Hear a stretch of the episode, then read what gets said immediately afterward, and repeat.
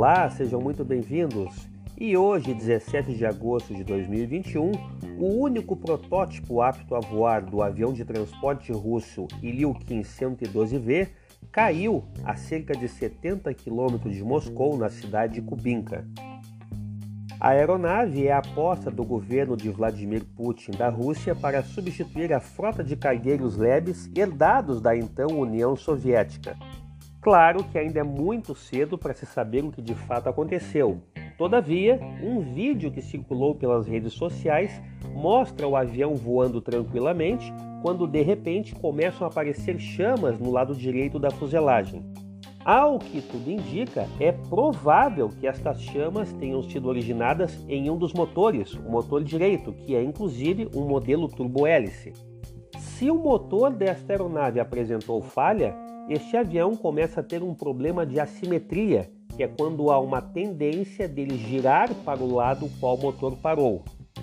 Este giro ocorre devido ao torque do motor do lado esquerdo estar funcionando e também porque a asa esquerda começa a ter mais velocidade, gerando então maior sustentação.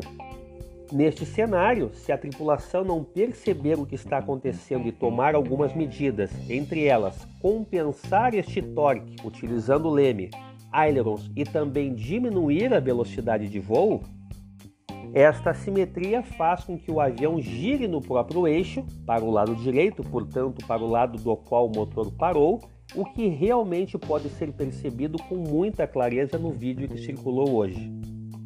Este acidente vitimou os três pilotos de testes que estavam a bordo, inclusive o lendário Nikolai Kuimov, no momento do acidente, a aeronave estava se aproximando do aeroporto de Kubinka e o avião acabou caindo numa área de densa floresta. O modelo IL-112V é a versão militar de um controverso projeto de avião leve de carga para transportar 5 toneladas. Com baixos investimentos e suspeitas de irregularidades no cumprimento do contrato, o avião se arrastou aí sem nenhum protótipo ser construído no governo Putin, em 2010, ele cancelou o projeto. Três anos depois, no entanto, foi reativado sob novas bases e enfim andou.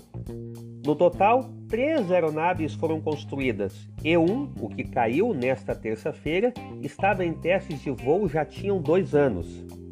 No mês passado, o vice-premier Yuri Borisov havia dito em uma entrevista que o programa enfrentava dificuldades técnicas, em especial devido ao peso acima do esperado da fuselagem do avião.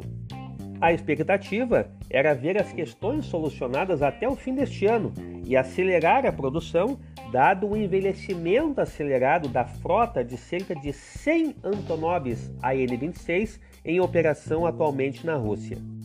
Este venerado avião é utilizado em quase 30 países e foi a base da aviação de transporte regional soviética e russa.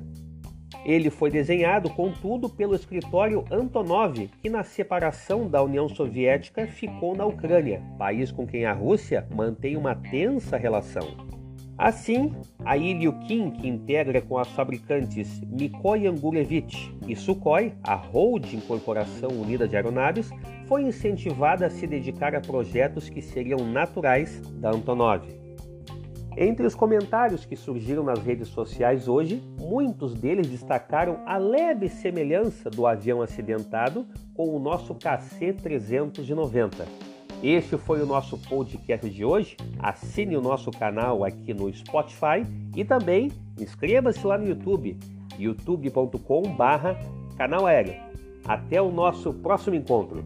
Tchau!